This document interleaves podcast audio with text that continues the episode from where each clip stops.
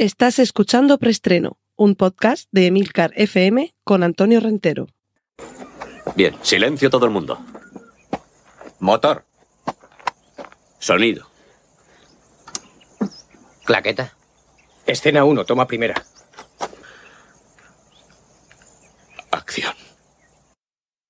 Saludos, bienvenidos una semana más a Preestreno, el podcast de Milcar FM donde os mantengo al día con la actualidad de cine y series de televisión. Recordad que en las notas del podcast encontraréis los enlaces a los contenidos audiovisuales que menciono a partir, a partir de ahora. Y vamos ya con nuestra primera sección que es la de Autobombo. Cortinilla de estrella y... Y esta sección de Autobombo es básicamente para recordaros que tenemos el podcast Excelsior y el podcast Vigilantes, dos, dos podcast serie limitada aquí en Emilcar FM. En Excelsior os hablo en capítulos monográficos y autoconclusivos de distintos aspectos relacionados con el mundo del cómic, personajes, colecciones, editoriales, autores. Y en Vigilantes hacemos un seguimiento de la serie Watchmen de HBO, por si queréis aprovechar estos días que todavía nos quedan de estado de alarma para, para verla. Y recordad, episodio 0 del podcast, episodio 1 de la serie, episodio 1 del podcast, episodio 2 de la serie, 2 del podcast y así. Con el 0 contextualizamos y a partir del 1 veis la serie y después os cuento y os explico algunas cosas en, en el episodio correspondiente del podcast. Y también otra nueva, otra de las secciones recurrentes que es la de avisos parroquiales. Cortinilla de estrella y... Para recordar que en Cinema TV, otro de los podcasts de aquí de Emilcar FM, hemos hecho hace poco un episodio Sara Bárbara del podcast Habitación 101 y del podcast Otoño en Persa, y aquí un servidor, un podcast en el que hemos hablado de la serie un ortodoxo, anortodoxo, poco ortodoxo. Descubridla, seguro que os va a interesar y seguro que el, podcast lo pasaréis tan bien como Sara y yo nos lo pasamos haciéndolo. Cortinilla de estrella y... Y vamos con la sección de cine. El título de este podcast sé que se me ha quedado un poquito largo y seguramente a Emilio Cano, Lord, Lord al líder, seguro que no le gusta ese título tan largo. Control de misión imposible a comandante Tom Cruise. Esto es un evidente guiño a una canción de David Bowie que dice aquello de Ground Control to Major Tom. Y claro, misión imposible, Ground Control, sí que es verdad que al traducirlo a español sería más que control de tierra, control de misión, de ahí el guiño a misión imposible, y el comandante Tom, o el Major Tom, Tom Cruise. Y es que Tom Cruise se nos va al espacio. Vamos a ver. Este señor, no contento con hacer casi, casi como Jackie Chan y, ser el protagonista de algunas de las acrobacias y de las escenas de riesgo de sus películas, no contento con subirse al Burj Khalifa, esta torre que hay en Dubái tan alta, eh, subirse a, a, a, la parte de arriba del todo, que ya vimos las fotos en su momento, de estar colgado por la fachada del edificio, no contento con agarrarse al fuselaje de un avión mientras el avión despega, o de pilotar él un helicóptero en la última entrega de Misión Imposible y protagonizar él como piloto, es decir, sin efectos especiales de que él está en una cabina rodeado de pantallas azules y luego o, que está sentado en el helicóptero pero realmente el piloto está en el asiento de al lado. No, no, él pilotaba el helicóptero. Todo eso se le ha quedado pequeño. La Tierra se le ha quedado pequeña a Tom Cruise. Así que su próxima película, o por lo menos parte de ella, se rodará en el espacio, en el espacio de verdad, y será él el que esté en el espacio de verdad. Esto lo han anunciado conjuntamente la NASA y SpaceX, la empresa espacial privada de Elon Musk. Y lo gracioso del caso es que no sabemos qué película será, quién la dirige, quién la produce, el guion, no sabemos de qué va. Sí que parece que nos quieren dejar claro que no va a ser una nueva entrega de Misión Imposible, aunque en algún momento tendrán que salir al espacio porque también se les queda a ellos pequeña la Tierra. Pero bueno, la cuestión es que va a ser el primer actor que protagonice una película cuyo rodaje, al menos parte de él, haya tenido lugar en el espacio. Esto sí, lo tenía que hacer alguien, evidentemente, tenía que ser Tom Cruise. Sin bajarnos del espacio, Taika Waititi, el director neozelandés, divertidísimo, director de Jojo Rabbit o de, o de lo que hacemos en las sombras, por ejemplo, va a dirigir una película del universo Star Wars. Y cuando decimos del universo Star Wars, no estamos hablando de un episodio 10, sino algunos personajes, alguna ambientación, alguna época dentro de esa realidad que tiene que ver con todo el mundo de Star Wars. Y yo espero que tenga su toque de humor, ese toque de humor que ya le hemos visto en, dentro del universo cinematográfico Marvel en la última entrega de Thor, en Thor Ragnarok. Esperemos que también esté presente ahí porque desde luego le pega mucho y es posible que sea una película más que disfrutable. Como seguro que también es disfrutable el thriller de ciencia ficción que están preparando Sam Raimi como director y Scott Beck y Brian Woods como guionistas. ¿Quiénes son, estos dos señores de los que seguramente no habéis oído hablar? Pues son los dos guionistas de Un lugar tranquilo y Un lugar tranquilo 2. Ojo, porque juntos esos dos guionistas y, Sam Raimi eh, se van a encargar de Doctor Extraño en el Multiverso de la Locura, que es una de las entregas del universo cinematográfico Marvel.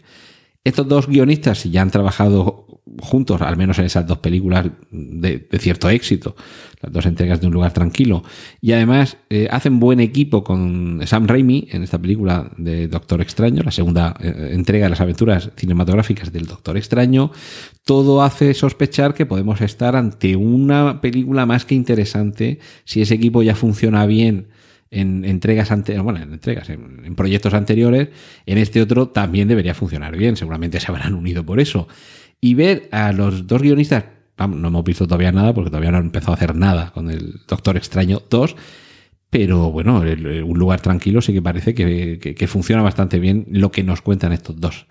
Si Sam Raimi tenemos probada, eh, ha demostrado probada solvencia en, sus trabajos cinematográficos, que se nos junten estos tres, creo que puede dar lugar a un thriller de ciencia ficción más que interesante y del que, por supuesto, cuando llegue el momento, os hablaremos aquí en, en, en preestreno, dentro de Milcar FM.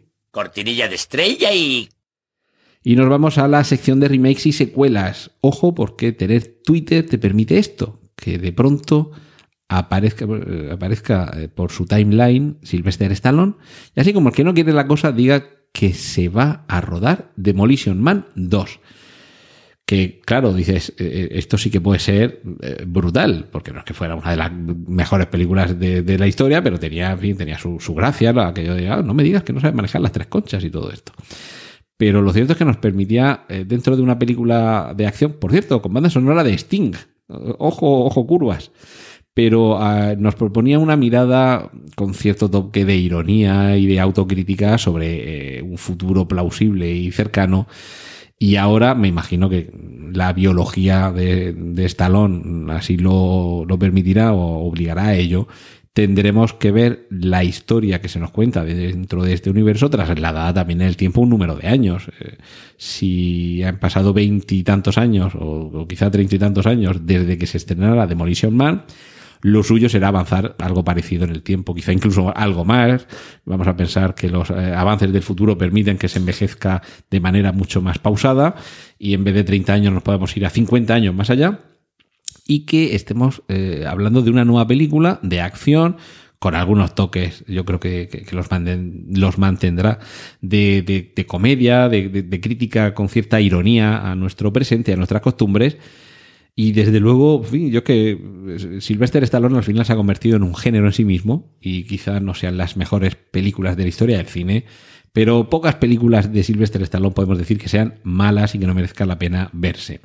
Y lo que sí que merece la pena verse es la primera imagen que tenemos de Sigourney Weaver en Avatar 2 que esto ya le está pasando un poco como la película de los nuevos mutantes. En algún momento la veremos, en algún momento eh, se estrenará en alguna sala de cine, en algún momento se convertirá en una realidad, ya que dejó de ser un proyecto, eh, o sea, proyecto de en algún momento lo emprenderemos, ahora ha pasado a ser un proyecto en el que ya estamos y en algún momento pasará a ser un proyecto que ya ha terminado y que ya podemos ir al cine a ver. Cortinilla de estrella y y vamos con la sección de series. Peyton Reed, que tengo auténtica devoción por este señor, va a estar en The Mandalorian. Todavía no se ha concretado mucho, evidentemente va a estar como director, que es lo suyo, y no sabemos si será en la segunda temporada o en la tercera, que recordad que ya ah, os contamos aquí en preestreno que ya se le había dado luz verde a esa tercera temporada de The Mandalorian.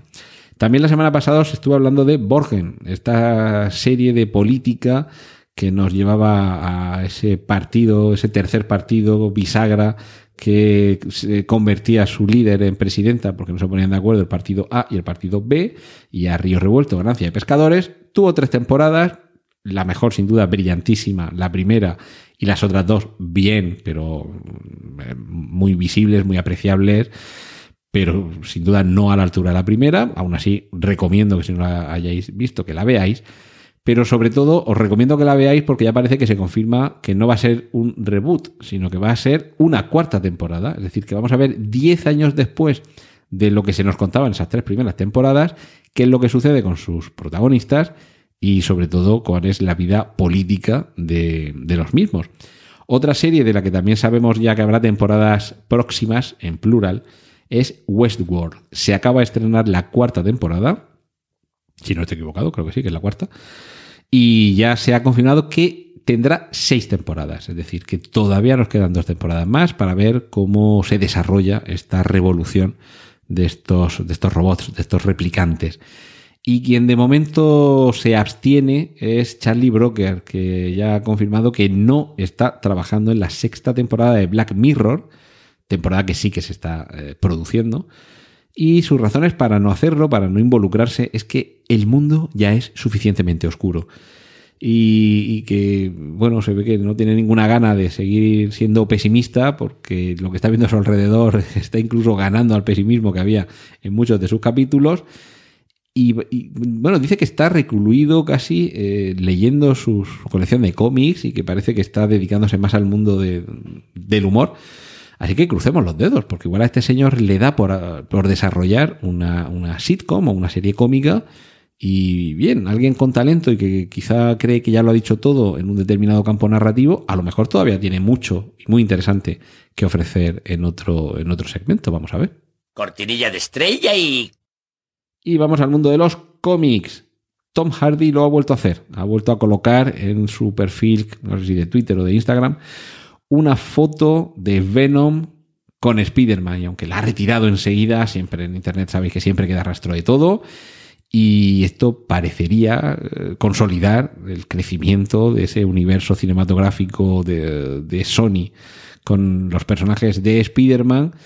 Y no sabemos si habría algún guiño más, porque en el tráiler, desde luego, sí que aparece eh, Michael Keaton que interpretaba a El Buitre en Spider-Man Homecoming. Así que parece que poco a poco se iría consolidando esa construcción de ese universo para que lleguemos a los seis siniestros en el que los seis principales villanos, los seis principales oponentes de Spider-Man se reunirían contra él. Por cierto, esto que eh, esta noticia hay que leerla a la sombra o a la luz de la confirmación por parte de Sony del nombre oficial de su universo de películas de superhéroes. Atentos, que vienen curvas.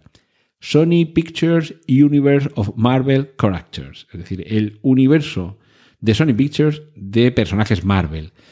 Un nombre demasiado largo, demasiado feo, pero bueno, está claro que ahí tienen que, hacer valer que todavía ostentan los derechos de Spider-Man y todo su universo. Ya llevamos a, a tres actores, junto con el actual Tom Holland, Andrew Garfield y Toby Maguire, fueron los el, actual y los dos anteriores eh, actores que interpretaron a este personaje. Y, ahora lo que estamos es con los villanos, con películas como la de Venom, que ya se anuncia la segunda parte, la de Morbius, que también tiene el estreno inminente, las dos películas Spider-Man eh, Homecoming y Spider-Man Lejos de Casa, en las que han aparecido villanos como Misterio o el buitre, y eh, ya nos, falta, nos falta menos para los seis siniestros, que son los, los seis malvados, que hace, ya, hace ya unos cuantos años se dijo que habría una película de los seis siniestros. Seguimos esperando, señores de Sony Pictures, a ver si se dan prisa.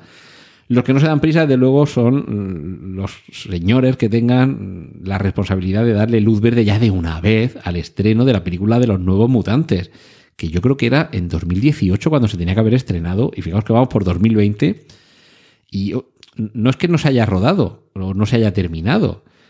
Eh, eh, es que no terminan de terminarla. Quiero decir que en 2018 se podía haber estrenado, pero no es que recortar esto, es que no estamos convencidos. Vamos a ver si remontamos y vamos Mientras tanto, Fox es adquirida por Disney.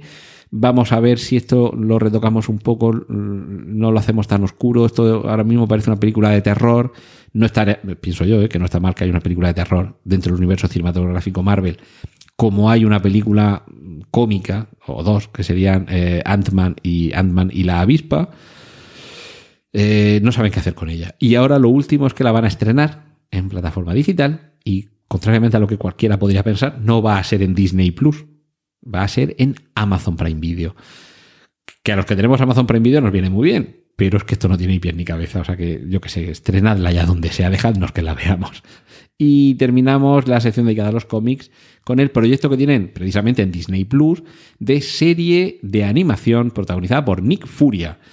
Y eh, no sabemos todavía esto mm, de qué tipo de animación será, qué estilo y demás. Sí que espero, espero y deseo que por lo menos en la versión original la voz de Nick Furia siga siendo la de Samuel L. Jackson y que aquí en España tengan la vista de encargarle a Miguel Ángel Jenner, que es la voz de Samuel L. Jackson en español, que sea quien doble a Nick Furia. Este, es que de otra forma no se entendería. Cortinilla de estrella y... Y finalizamos con la sección dedicada a las adaptaciones.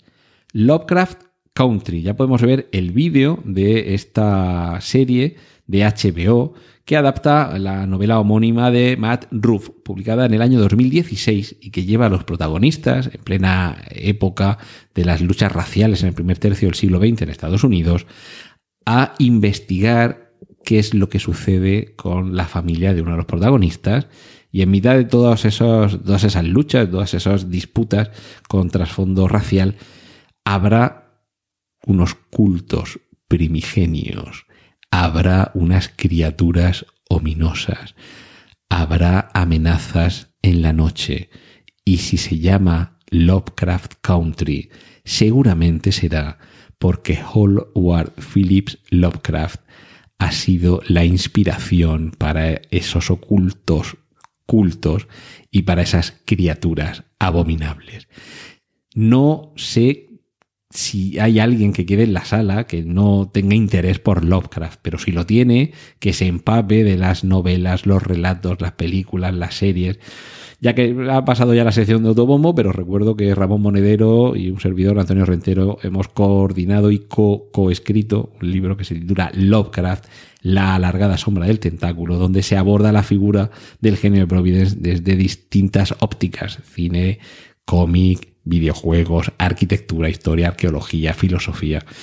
Uno de los eh, escritores sin duda más influyentes de la mitad del siglo XX en adelante, o del primer tercio del siglo XX en adelante, y que ahora tengamos esta serie no hace sino confirmar la influencia de lo oscuro y que Cthulhu o Cthulhu, o vaya usted a saber cómo se puede pronunciar, porque es un nombre que no está hecho para el aparato fonador humano, nos acecha en el umbral y con muchísimas ganas de ver esta serie.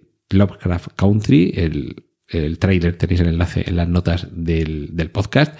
Os emplazo a la semana que viene a una próxima entrega de preestreno aquí en Emilcar FM. Un saludo de Antonio Rentero. ¡Y corten! Gracias por escuchar preestreno. Puedes contactar con nosotros en emilcar.fm barra preestreno, donde encontrarás nuestros anteriores episodios. Genial, la positiva.